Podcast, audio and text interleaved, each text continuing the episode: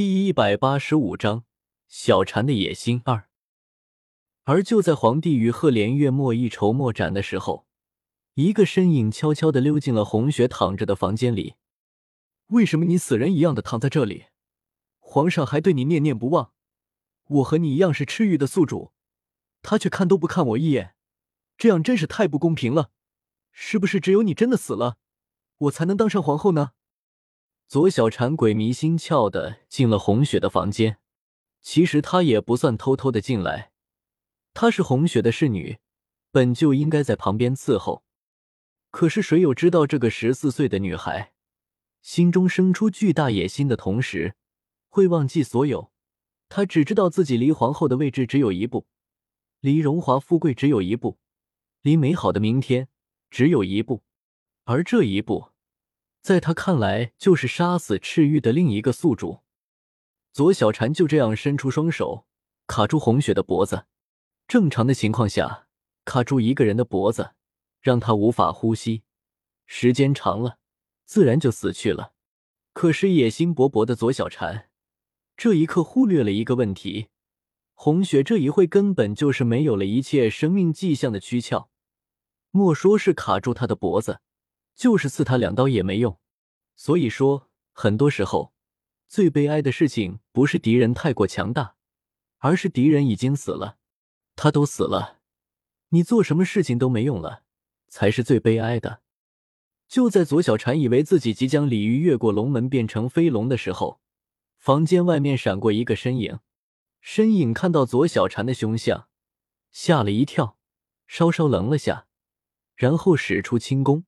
直奔皇上的寝宫而去。皇帝与赫连月末正一筹莫展的时候，忽听窗子被砰的一声敲了一下，听着像是石子撞击窗棱的声音。皇帝立刻站起身，破窗而出，月末也紧跟其后。皇帝刚刚站定，只见一道人影一闪而过，方向真是红雪住着的小院。皇上心里大呼不妙，连忙使出轻功。赶往那个小院，赫连月末也看到了那个身影。可是此时此刻，那个身影是谁并不重要，重要的是红雪有没有出事。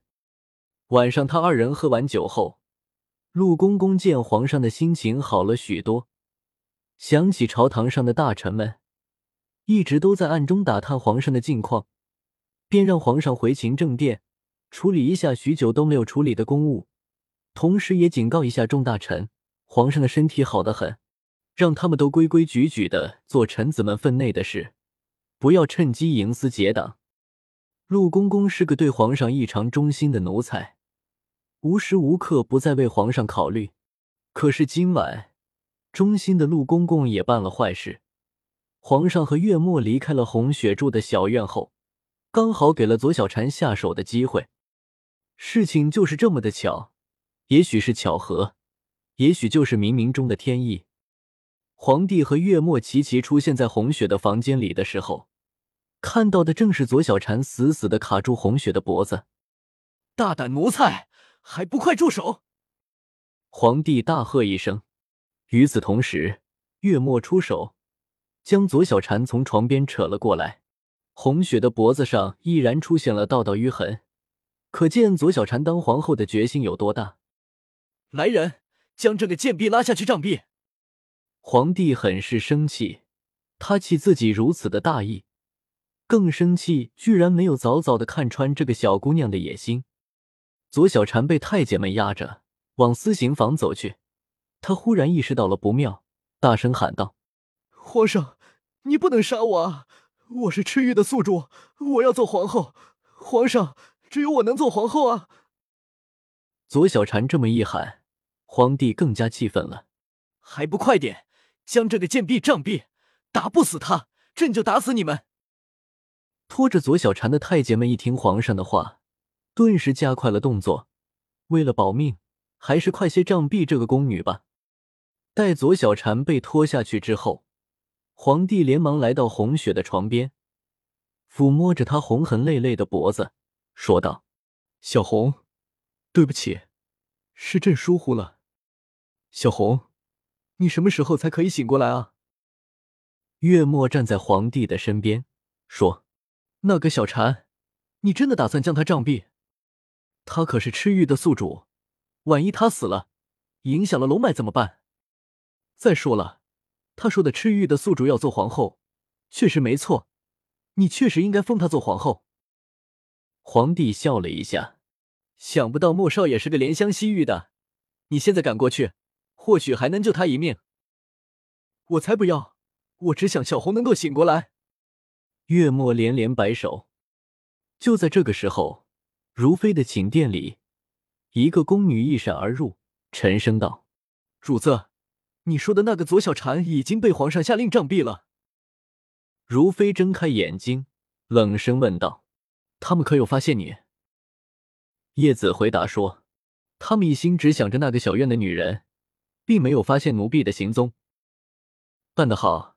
你退下吧，明天去婉嬷嬷那里领赏吧。叶子谢了赏，退出了如妃的寝房。如妃再也睡不着了。皇上他为何会如此看重那个女子？皇后已经死了，皇上不是应该死心了吗？哪里又出现一个女子，将皇上迷得神魂颠倒？这个皇上太聪明了，他以为皇上之前的大病和辍朝是做戏给朝堂和后宫看的。目的就是以退为进，引出朝堂上的党羽和那些朝臣与众位皇子的关系。难道是自己估计错了？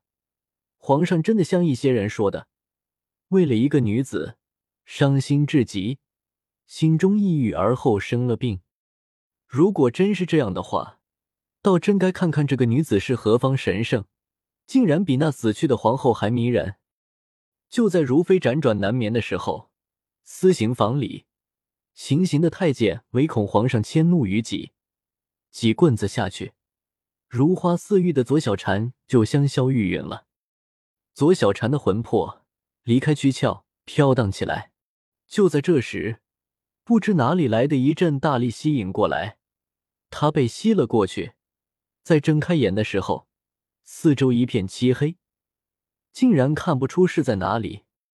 左小禅正迷惑的时候，忽见不远处一个身穿雪白的衣袍的俊俏男子，长得比女子还要好看，面含微笑，望之让人心头一阵温暖。但见白衣男子缓缓朝自己走来，然后便听他说：“小禅姑娘你好，时机已到，我这就带你去该去的地方吧。”你是谁？这里是什么地方？左小禅问那个妖孽一般美艳的白衣男子。